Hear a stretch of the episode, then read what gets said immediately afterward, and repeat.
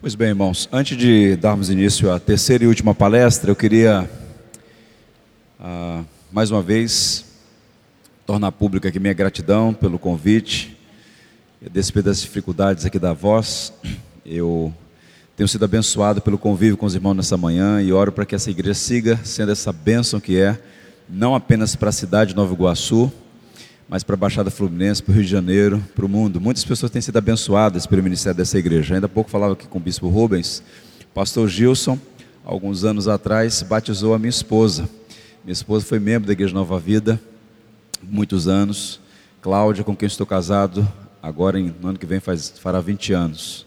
Temos um filho, Leonardo, de 12. Ambos não puderam vir, mas pediu que eu transmitisse o abraço aos irmãos, em particular aos pastores pastor Gilson, então, que a batizou. Deus abençoe os irmãos e sigam nesse propósito de fazer o nome do Senhor conhecido aqui.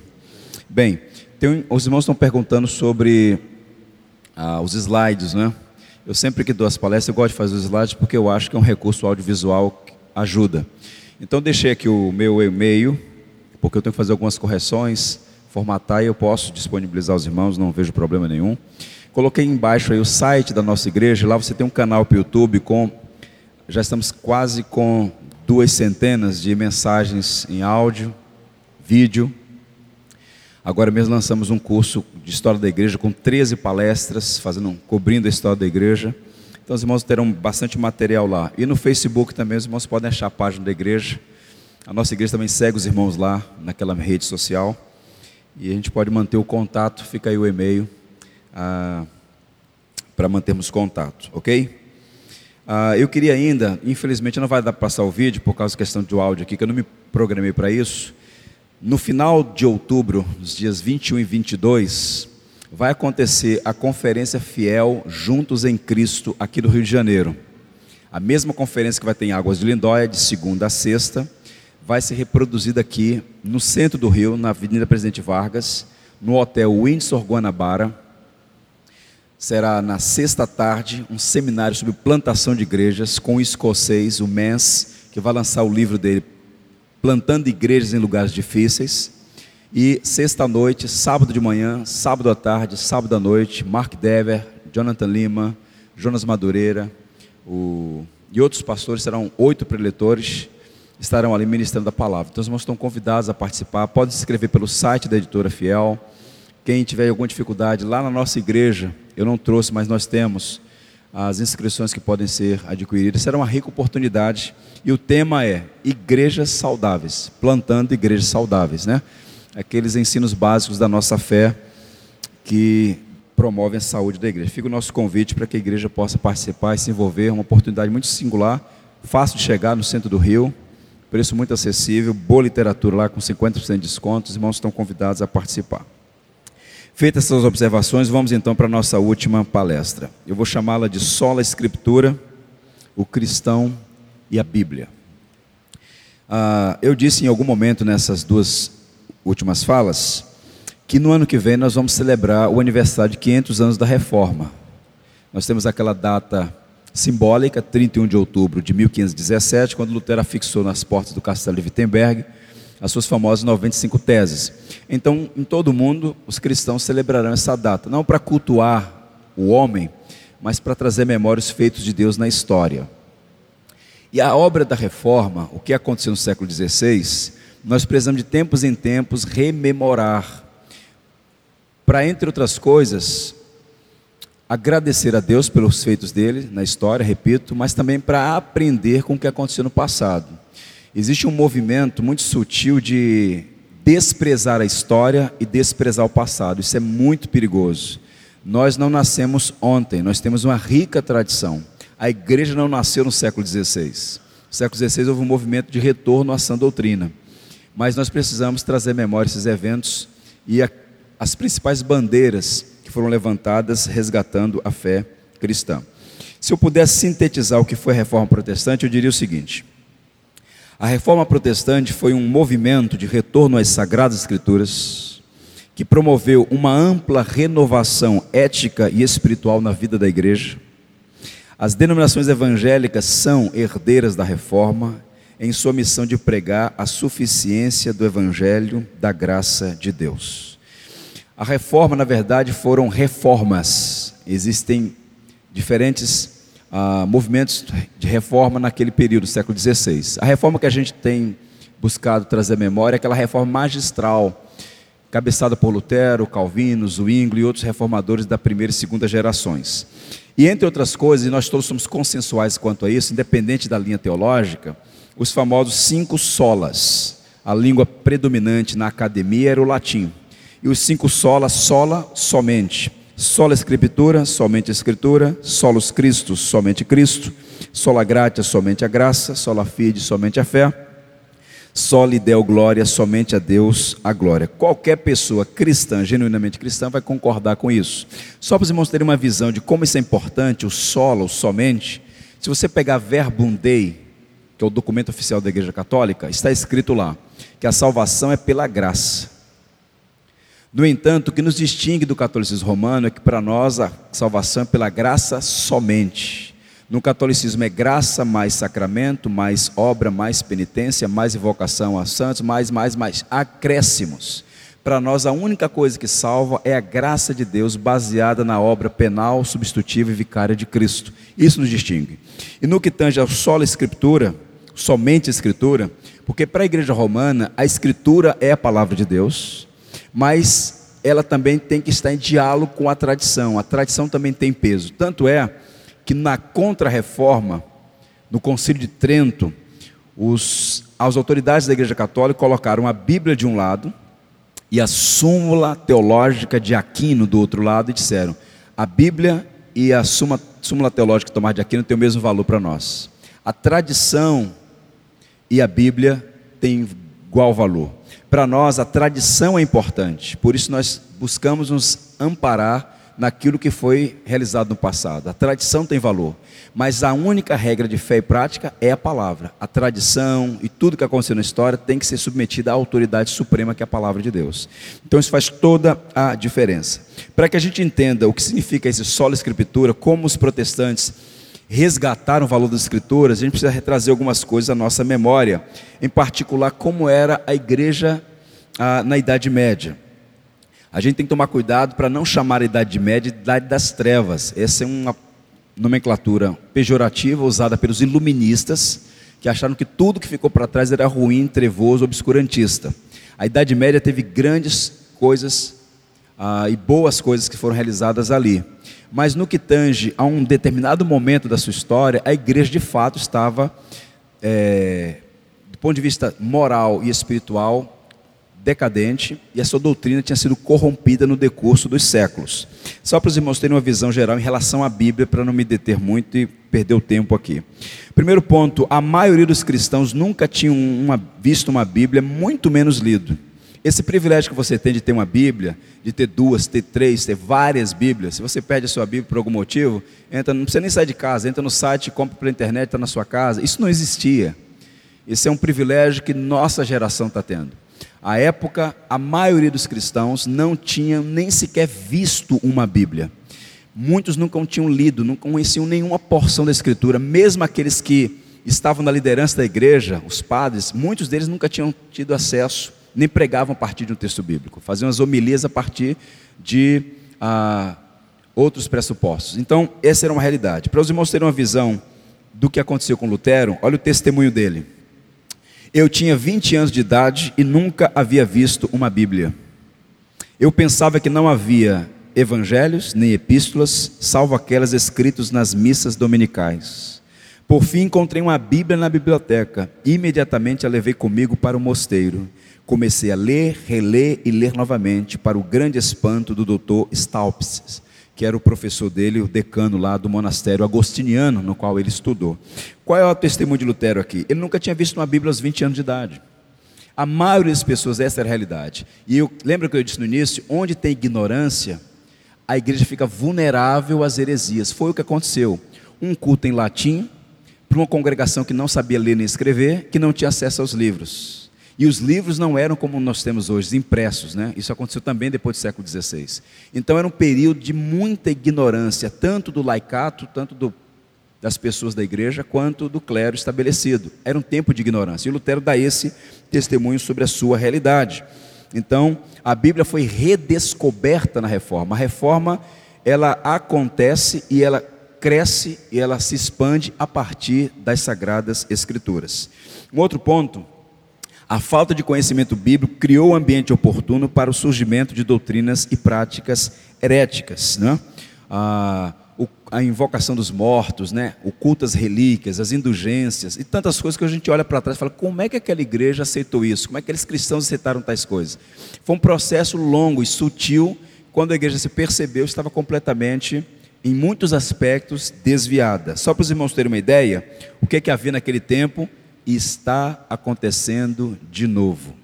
Pois bem, havia hostes cheias de sangue miraculoso vendiam-se bolinhas da terra na qual Adão fora feito, era possível comprar cera dos ouvidos e leite da Virgem Maria, estrume do burro de Belém, fios de cabelo e da barba do Salvador. Só do crânio de João Batista havia 13 exemplares na Europa. 13. As pessoas começaram a cultuar as relíquias. E qual é o elemento pagão aqui? É a ideia de que um objeto com a reza, com a oração de uma pessoa de Deus, pode conferir um poder capaz de transmitir graça. Então alguém chega, faz uma oração diz: leve isso para casa que vai te abençoar. Então, isso é paganismo. Isso é paganismo. E aconteceu muito fortemente na Idade Média, e nós estamos vendo aí a ressurgência do paganismo em muitos círculos supostamente cristãos. Nenhum objeto transmite graça. O que transmite graça é a pregação do Evangelho. E as pessoas, não sabendo disso, são ludibriadas. Uma água orada, um mel de sanção, eles vão inventando as coisas aí, uma rosa disso, não sei o quê. Mas isso não é Evangelho, a gente sabe que isso não é Evangelho. A grande tristeza é que isso parece engraçado e de fato tem um aspecto cômico, mas isso é a própria negação da fé. E no Brasil nós temos várias portas que se abrem para suprimir o evangelho e ensinar crendices, porque nós estamos num período trevoso também que as pessoas têm Bíblia, veem a Bíblia, mas não conhecem o conteúdo da Escritura. Um outro ponto, o clero católico, na sua maioria, era composto de homens sem conhecimento bíblico adequado para ministrar a igreja de Cristo. Ou seja, ah, havia sim, existiam aqueles homens notáveis, que ainda hoje são memorados como homens de grande saber, mas a maioria era muitíssimo limitado. E por conta disso, como o próprio Lutero vai dizer, ele já estava no monastério, ele nunca tinha visto uma Bíblia sequer. Né? Lembra daquele filme sobre Lutero, quando ele está sendo contestado pelo cardeal Caetano, que ele começa a contestar o cardeal e fala assim: olha, mas na bula tal, no documento tal, na encíclica tal, ele fica assim, volta lá, consulta os assessores, porque ele mesmo não conhecia. Não é? Então o indivíduo ascendia na pirâmide a, hierárquica da igreja, mas não tinha conhecimento, muitos deles, adequado para isso. Começou um movimento de reforma, em, primeiro no continente, na Alemanha, na, ah, na Suíça, na Holanda, e ganhou a Europa. E também chegou na Inglaterra, nas Ilhas Britânicas. Houve um homem, vários deles, que morreram por conta disso. O Thomas Cranmer, o Ridley Scott, ah, e um especialmente o Latimer. Ele diz assim, em um sermão famosíssimo chamado Sermão do Arado. Onde o diabo está em residência, está com seu arado em andamento, ali, fora os livros e vivam as velas, fora as Bíblias e vivam os rosários, fora a luz do Evangelho e viva a luz das velas, até mesmo ao meio-dia. Vivam as tradições as leis dos homens, abaixo as tradições de Deus e a sua santíssima palavra. Ele pregou isso na Catedral de São Paulo no dia 18 de janeiro de 1548. A história da Inglaterra é muito interessante ah, porque o Henrique VIII ele era muito político, no sentido de que uma hora ele estava apoiando a causa reformista, outra hora estava apoiando o clero católico, mas só foi mesmo com a sua filha Elizabeth que a reforma ganhou força. Primeiro com Eduardo, mas morreu muito cedo, com 16 anos, depois entrou a Maria a sanguinária, Maria Tudor, a católica, que foi no período em que esses reformadores morreram. Há em Londres um, um lugar lá bem interessante, que está preservado aqui, ó. Tirei essa foto para os irmãos. É, é o, local exato onde Hugo Latimer e o Heidler e outros foram ah, queimados, né? Heidler, Nicholas Heidler perdão, e Thomas Cranmer, 16 de outubro de 1555. Então a reforma na Europa ela teve esses percalços. Muitos cristãos, muitos líderes morreram pela espada do império dos estados católicos ah, fomentados pela Igreja Romana. Um outro ponto, a reforma protestante foi um movimento que buscou trazer a escritura de volta para o centro da igreja, como sua regra de fé, lembra? Doutrina e prática conduta. Mais uma vez, eu trago a memória dos irmãos que os reformadores estão propondo isso. A Bíblia, e somente a Bíblia, ela tem que governar a doutrina da igreja e o comportamento da igreja. O que é que você crê? Está na Bíblia? Ok. Como é que você vive? Tem amparo da Bíblia? Ok. A palavra de Deus sendo a primazia e a autoridade suprema. Mais uma vez, vale a pena trazer memória aquele episódio lá em Worms, né, quando Lutero diz lá: A minha consciência está cativa à palavra de Deus.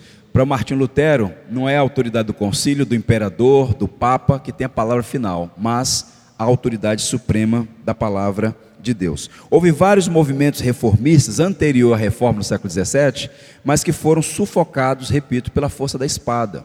Você pega, por exemplo, a, os discípulos de John Hus, né, que foi morto numa fogueira no concílio de Constança, no século XV, Hus era onde fica hoje a República Tcheca. Ele foi morto porque ele estava propondo salvação pela graça somente. Muitos outros morreram. João Savonarola, John Wycliffe. Em vários lugares eles foram sufocados. Um deles que é não tão conhecido, o Valdo, Pedro Valdo, os valdenses. Que movimento foi esse?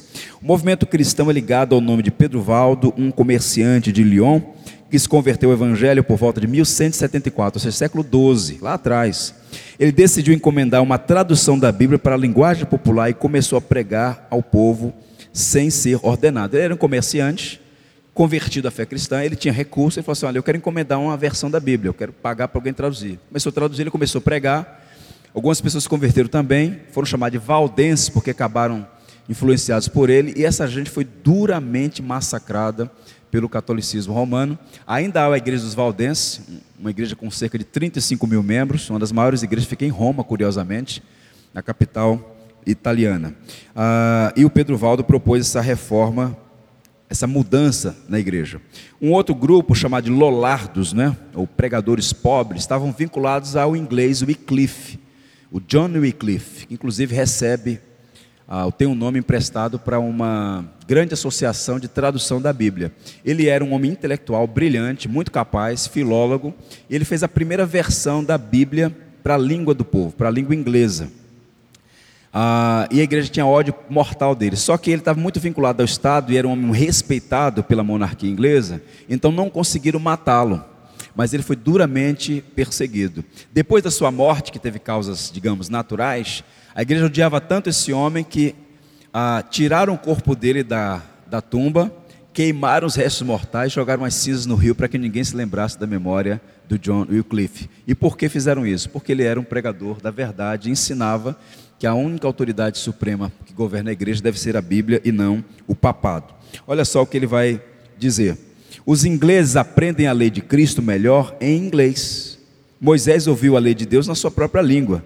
E assim fizeram os apóstolos de Cristo. O povo não tinha Bíblia no seu idioma. Então todo o movimento de reforma foi colocar a Bíblia na língua do povo. O Olivetan, que era primo de Calvino, fez isso por francês. Os holandeses fizeram isso, os ingleses depois com William Tyndale, ah, Martin Lutero fez para o alemão e começou um movimento de tradução da Bíblia para as várias línguas e com a eclosão da imprensa ou da prensa, o que houve foi uma grande difusão da Bíblia na linguagem do povo, e isso perturbou grandemente a Igreja Católica, que proibia que a Bíblia estivesse na língua do povo. Era proibido, por lei, a ler a Bíblia no seu próprio idioma, o que para nós soa como um completo absurdo. Só para vocês terem uma ideia, um clérigo inglês falando sobre esse movimento de tradução da Bíblia disse assim: Cristo deu seu evangelho ao clero e aos doutores, estudantes da igreja, para que eles o dessem aos leigos. Wycliffe, ao traduzir a Bíblia, tornou a propriedade das massas comum a todos, mais aberta ao laicato, e até as mulheres que sabiam ler estão lendo. Assim a pérola do evangelho está sendo atirada aos porcos. A joia do clero transformou-se em passatempo dos leigos. Ele estava escandalizado, por quê? Porque a igreja estava lendo a Bíblia e não podia Essa era a mentalidade. E a reforma só cresceu e eclodiu e de fato domou o mundo porque a Bíblia, esta palavra viva e eficaz, começou a ser pregada nos quatro cantos desse, uh, desse mundo. Um outro inglês disse assim: a Bíblia e só a Bíblia é a religião dos protestantes. Nós somos o povo da Bíblia. Nós somos o povo desse livro precioso. Os outros demais livros têm o seu valor, nós somos grandes incentivadores da literatura, mas é a Bíblia e somente a palavra de Deus que deve governar a nossa vida. Um elemento da providência divina foi esse indivíduo aqui, ó. Na época não existia as nossas máquinas fotográficas, é um quadro, um retrato do Gutenberg, que inventou a primeira prensa no século XIV, final do século XIV, início do século XV. Ah, Deus designou a prensa para a pregação, cuja voz o Papa jamais será capaz de silenciar, disse o John Fox, que foi um historiador inglês, falando sobre o papel da Bíblia na promoção do Evangelho no mundo. E é curioso porque esse homem, que era um alemão que vivia na Mongúncia, uma região mais afastada, ele pretendeu, ah, entre outras coisas, ser usado pelo Senhor para imprimir a Bíblia e colocá-la na mão do povo. E isso cresceu exponencialmente. Essa é uma cópia, está guardada. A Bíblia de Gutenberg, a primeira Bíblia impressa na história, ainda tem 48 cópias das 180 cópias originais. Estão guardadas, é um tesouro inestimável. Essa aqui, por exemplo, está nos Estados Unidos, tem cópias no mundo inteiro. 48 cópias do primeiro exemplar publicado na história. Aqui é uma foto do escritório onde Lutero traduziu a Bíblia para o alemão, no castelo de Watzburgo, sobre a mesa, o primeiro exemplar do Novo Testamento para o alemão. E ele concluiu a Bíblia inteira. Agora, recentemente, a Angela Merkel, que vai fazer celebrações do 500 anos da Reforma, ela que é filha de pastor, é? A Angela Merkel é filha de pastor que viveu na Alemanha Oriental, conhece de memória o Catecismo de Heidelberg. A Angela Merkel reconheceu publicamente que se hoje o povo da Alemanha fala alemão, se deve à Bíblia de Lutero traduzida para o povo alemão. E foi uma obra tão impressionante porque ele traduziu, irmãos, ah, no espaço de algumas semanas, ele conseguiu trazer todo o Novo Testamento e depois completou a obra inteira. E aqui você tem a Bíblia preciosa, que é a Bíblia traduzida para a língua alemã. Ele tinha umas brincadeiras que ele dizia assim: como é difícil fazer Isaías falar alemão ele traduzindo o texto hebraico para o alemão, o texto do grego do Novo Testamento, mas ele conseguiu completar a obra e isso foi de fundamental importância para a reforma protestante, não apenas na Alemanha, mas em todas as outras partes pelas quais a Bíblia passou e chegou e transformou. Agora o ponto, caminhando aqui para a gente ter alguns cortes mais aplicativos. Qual é a importância da Bíblia para a reforma protestante naqueles dias e para nós hoje? Não é? Qual é o valor disso para nós cristãos? Por que, que a Bíblia de fato tem que continuar sendo a nossa regra de fé e prática, ela tem que continuar exercendo a primazia na nossa vida, no culto, na liturgia, na nossa casa, em qualquer lugar que estejamos. Primeiro, Calvino disse assim: a Bíblia é o cetro pelo qual o Rei Celestial governa a sua igreja. Ele comparou a Bíblia como esse cetro. Ele está vendo a figura de um rei, com um cetro na mão, que é um símbolo de autoridade. A autoridade através da qual Cristo governa a igreja é a sua palavra. De modo que onde Cristo é glorificado, a Bíblia está tendo a primazia está sendo pregada com fidelidade. E essa sola escritura apontava que os reformadores reafirmaram a supremacia das Escrituras, a Bíblia é a única regra normativa de fé e de conduta, e todas as doutrinas e ensinos estranhos das Escrituras devem ser rejeitados. Devem ser rejeitados. E eu volto a dizer, nós temos que agradecer a Deus a vida de homens que se devotaram a fazer esse trabalho, ao custo da própria vida.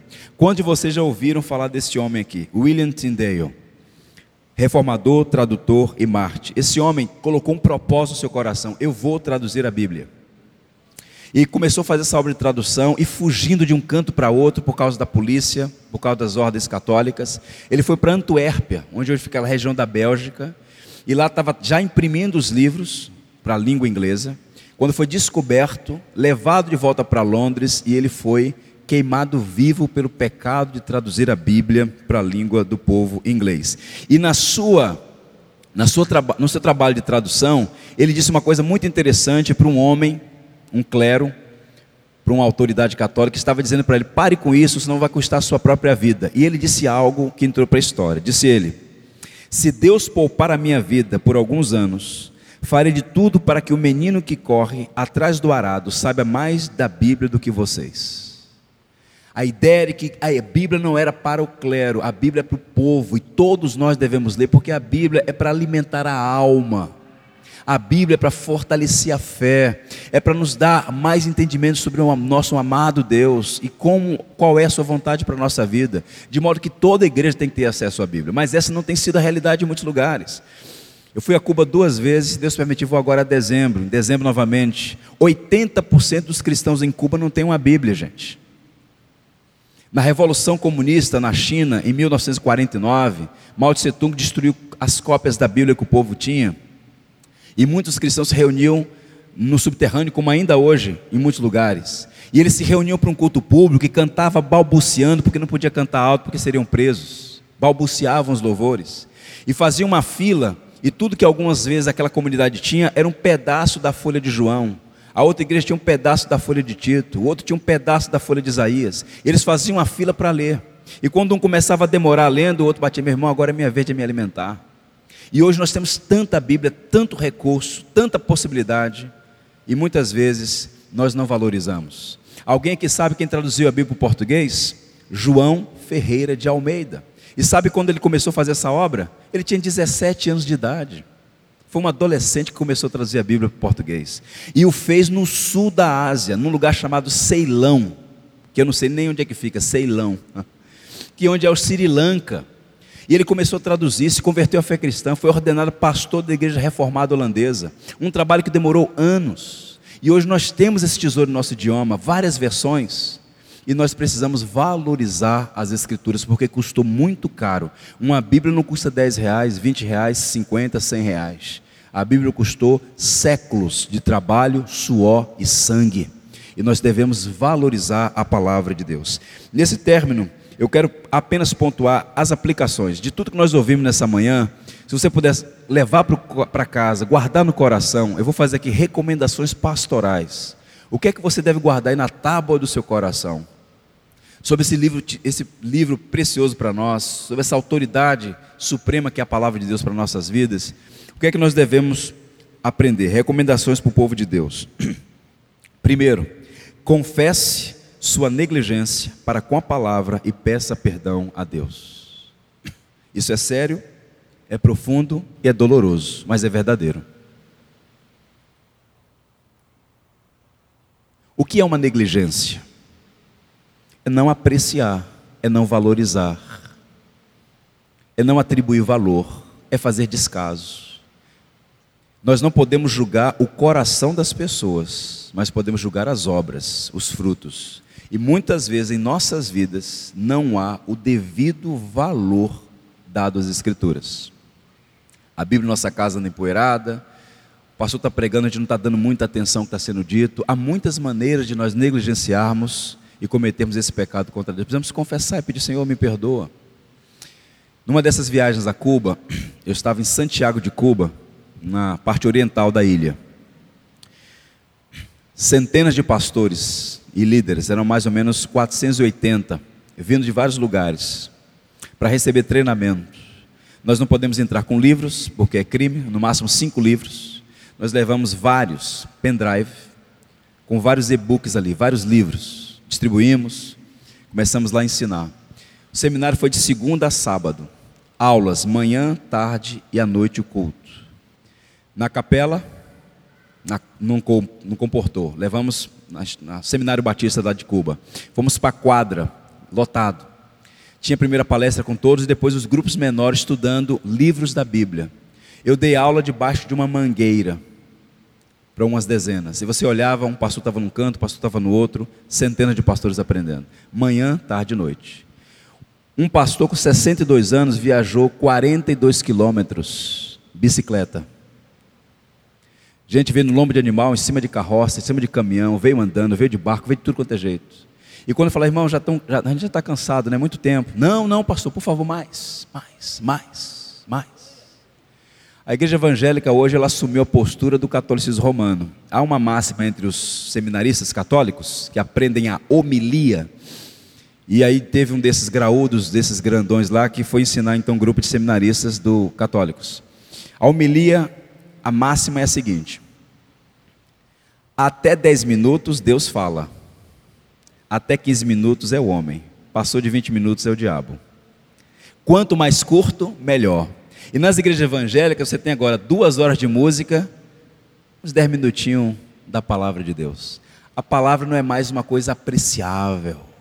Ou como diz Jeremias, em nome do Senhor, esse povo não gosta da tua palavra, Senhor. Eles, a tua palavra causa a eles enfado.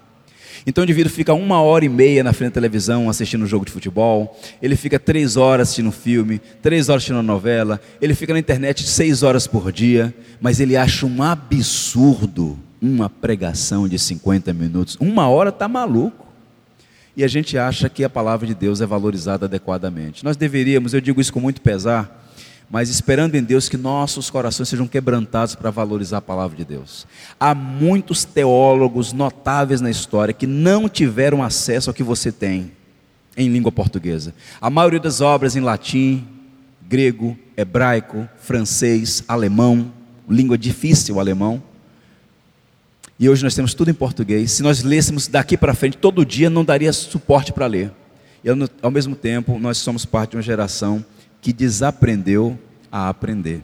Que nós possamos cultivar ah, esse entendimento e pedir a Deus que nos perdoe.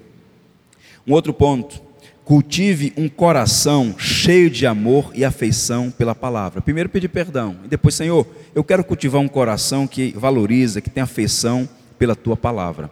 Alguns de vocês aqui já ouviram falar de um missionário brasileiro chamado Ronaldo Lidório. Perdão. Ronaldo Lidório. Vou estar com ele na próxima terça-feira, se Deus quiser.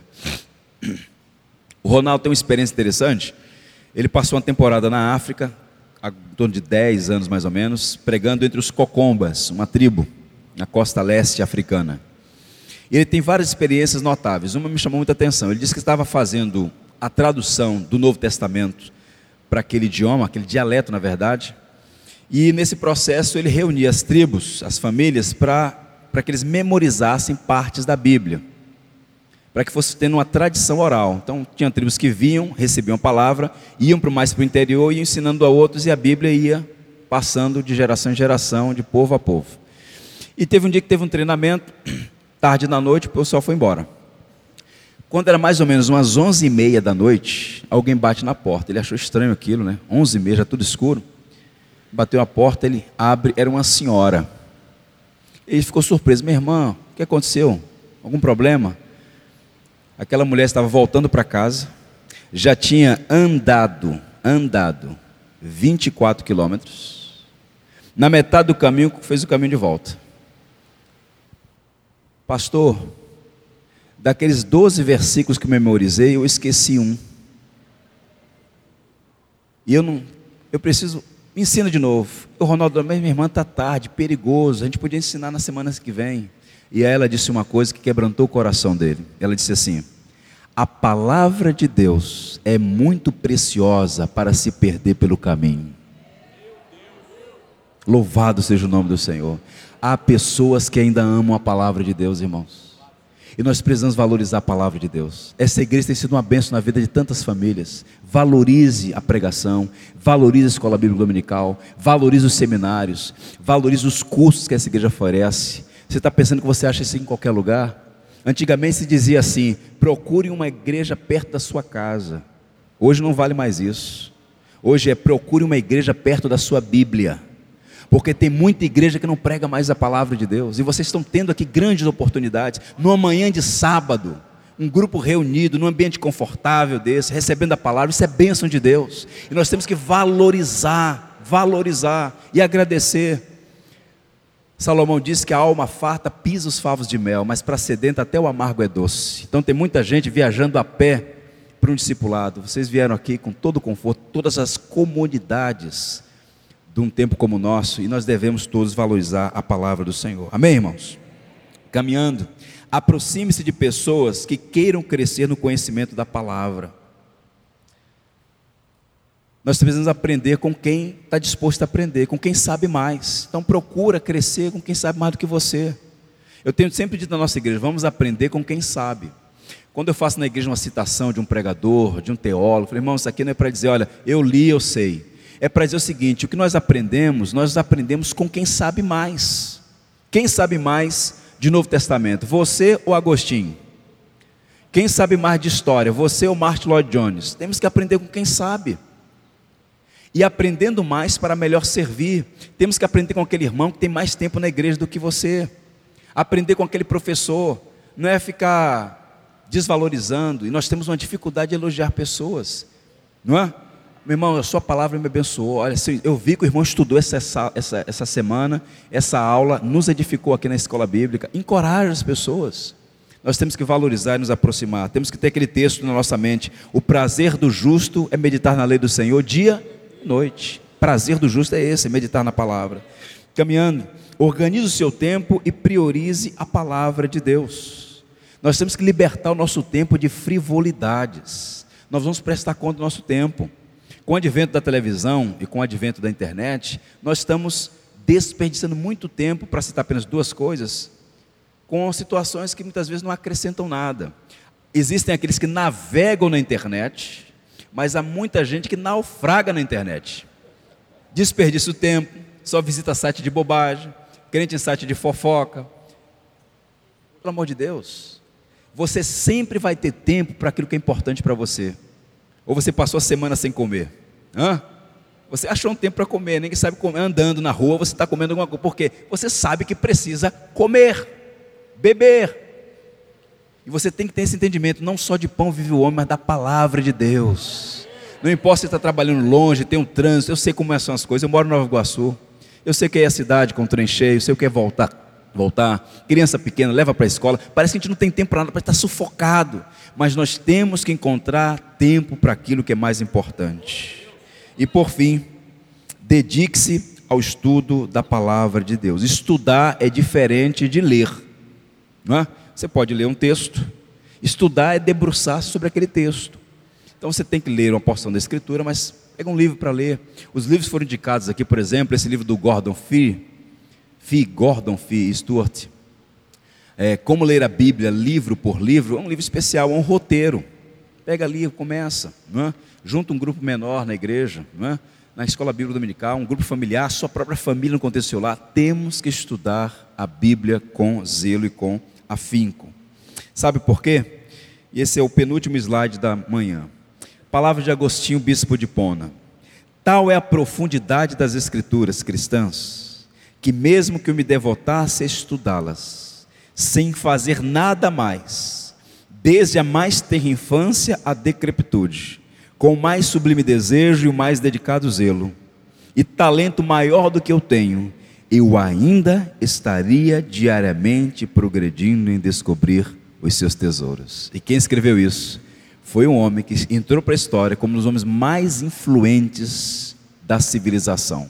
Não apenas influente para a igreja, mas influente para o mundo. O brilhante Agostinho de Hipona. Precisamos estudar ou não precisamos? Precisamos. Alguém que já ouviu falar de uma menina chamada Mary Jones? Mary Jones é uma espécie de símbolo das sociedades bíblicas do mundo. Mary Jones era uma menina, adolescente, analfabeta, pobre, no interior da Inglaterra.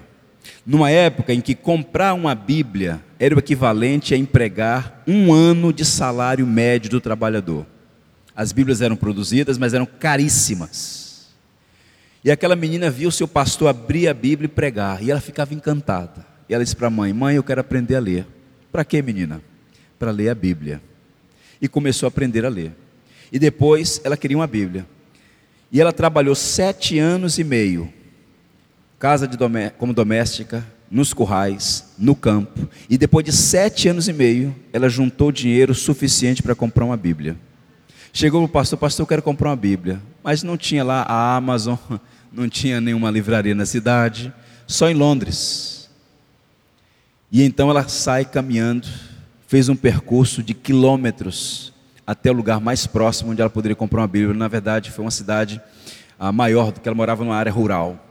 E quando chega na casa do comportor de um homem que trazia essas Bíblias de Londres, ela bate a porta, conta a história diz: Olha, eu trouxe dinheiro aqui para comprar uma Bíblia. E o pastor diz: Olha, eu só tenho três exemplares aqui, já estão vendidos. Os pastores vão me buscar para uma conferência no norte da Inglaterra. E ela começa a chorar e conta a sua história. Ele fica tão quebrantado que ele fala: Um desses livros é seu, uma dessas Bíblias se dá para ela. Quando ele volta para Londres, ele conta a história. Um grupo de irmãos da igreja, inclusive os empresários, falaram: Isso tem que acabar. Nós vamos fundar a Sociedade Bíblica Britânica para favorecer, para que todo o povo tenha acesso à Bíblia. Fundou na Inglaterra, depois nos Estados Unidos, e nós temos a Sociedade Bíblica do Brasil. Nasceu como? Uma menina, adolescente, analfabeta e pobre, querendo esse tesouro que está nas suas mãos. Temos que valorizar a palavra, temos que estudar a palavra de Deus. Amém, meus irmãos? Que Deus nos abençoe e faça de mim, de você, de nós todos, um povo sedento da palavra da vida que só Deus tem para nos dar. Em pé, vamos ler o saltério. Vamos ler juntos? Para sempre, ó Senhor, está firmada a tua palavra no céu. Quanto amo a tua lei, é a minha meditação todo dia. Lâmpada para os meus pés é a tua palavra e luz para os meus caminhos. Louvado seja o nome do Senhor. Amém e amém. Irmão Robson, agora é com os irmãos. Deus abençoe grandemente essa igreja e a liderança.